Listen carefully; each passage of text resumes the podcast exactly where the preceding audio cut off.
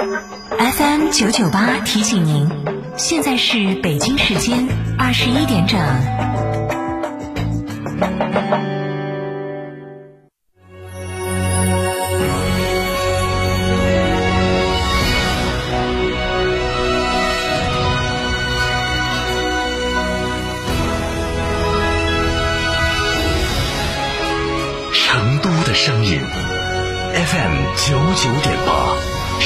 电台新闻广播。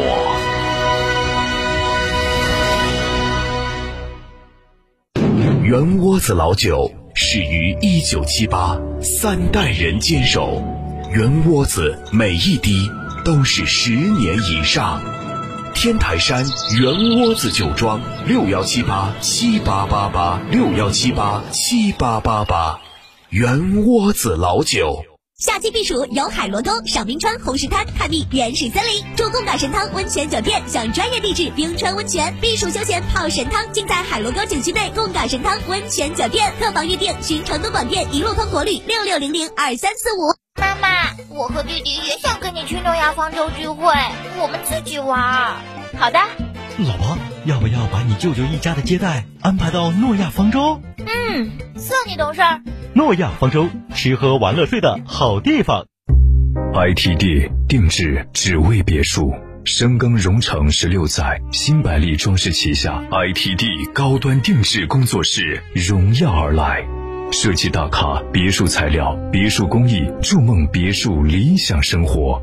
定制。只为别墅，新百利装饰旗下 ITD 高端定制工作室，微信预约 CDCD 六七八八，电话预约八幺七幺六六六幺。成都宴米其林级私人定制餐厅，商务宴请首选之地。二零二零黑珍珠提名餐厅，成都文化与艺术造景完美结合。成都宴站在世界的前沿，看成都。精于颜值，近于才华，创新豪华 SUV 新英菲尼迪 QX 五零张若昀的非凡新选，特惠二十八点三八万起，百分之二十首付，即享百分之一点九九起超低利率。详询成都阳西县运通英菲尼迪八七五八四个六。威马 EX 五 Z 震撼上市，限时零首付，三年充电全免，交六点六元享五千购车抵扣券，香奈儿等二十三件潮流单品，预付六十六元送 UVC 感应净仓系统，群八七三三三三七九。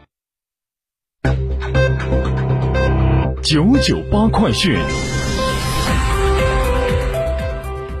这里是成都新闻广播 FM 九十九点八，我们来关注这时段的九九八快讯。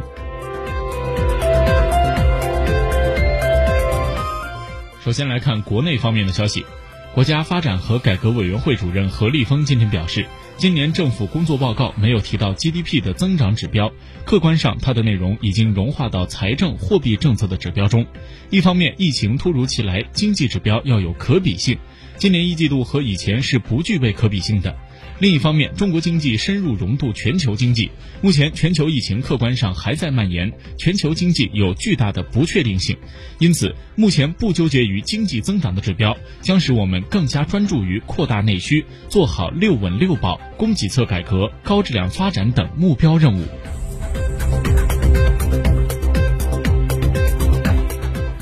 十三届全国人大三次会议今天在北京开幕，国务院总理李克强作政府工作报告。对于二零二零年房地产方面的工作部署共一百九十余字，主要包括推进城镇保障房建设和农村危房改造，改造城镇老旧小区三点九万个，支持加装电梯，坚持房子是用来住的，不是用来炒的定位，因城施策，促进房地产市场平稳健康发展。政府工作报告指出，城镇保障房建设和农村危房改造深入推进，同时加强新型城镇化建设，大力提升县城公共设施和服务能力，以适应农民日益增加的到县城安家就业的需求。新开工改造城镇老旧小区三点九万个，支持加装电梯，发展用餐、保洁等多样的社区服务。在深入推进新型城镇化方面提到，发挥中心城市和城市群综合带动作用，培育产业，增加就业，坚持房子是用来住的，不是用来炒的定位，因城制宜，促进房地产市场平稳健康发展，完善便民设施，让城市更宜业宜居。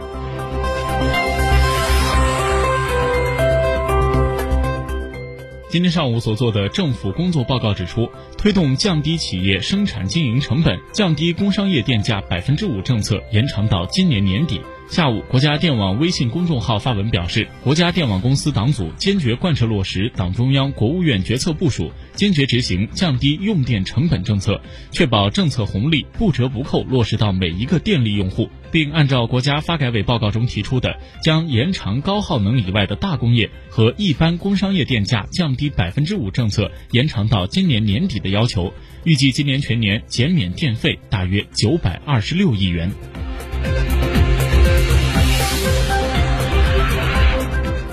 财政部部长刘昆今天表示，今年中央本级压减了非急需、非刚性的支出超过百分之五十，但对工资等刚性支出是给予保障的，机关正常运转也是有保证的。铺张浪费的钱绝不该花，没有绩效的钱也绝不该花，花了还要依法依规问责。政府过紧日子是长期方针政策，不是短期的应对措施。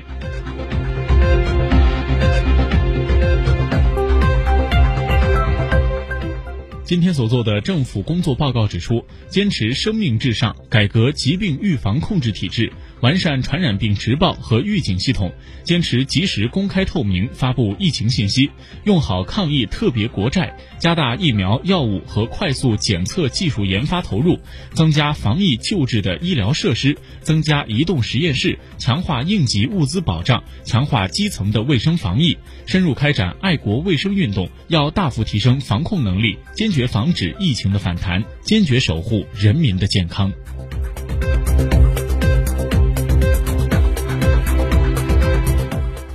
近日，国家卫健委印发了关于进一步完善预约诊疗制度、加强智慧医院建设的通知。指导各地和各医院在疫情常态化防控下，进一步建立完善预约诊疗制度，加强智慧医院建设，加快建立线上线下一体化的医疗服务新模式，不断增强人民就医的获得感。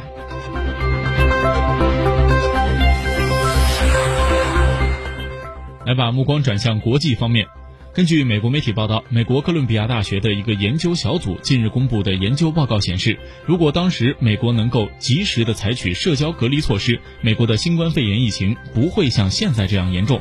研究报告显示，如果美国能够提前两周，也就是在三月一号开始采取社交隔离措施，死亡人数可能可以减少百分之八十四，确诊病例数可能会减少百分之八十二。研究报告得出结论，表示在新冠肺炎大流行的初期，感染人数呈指数级的增长，因此早期干预和快速反应至关重要。目前，随着美国各州开始重启经济，如果出现确诊人数反弹的迹象，各州还是需要迅速反应，以防止疫情的二次爆发。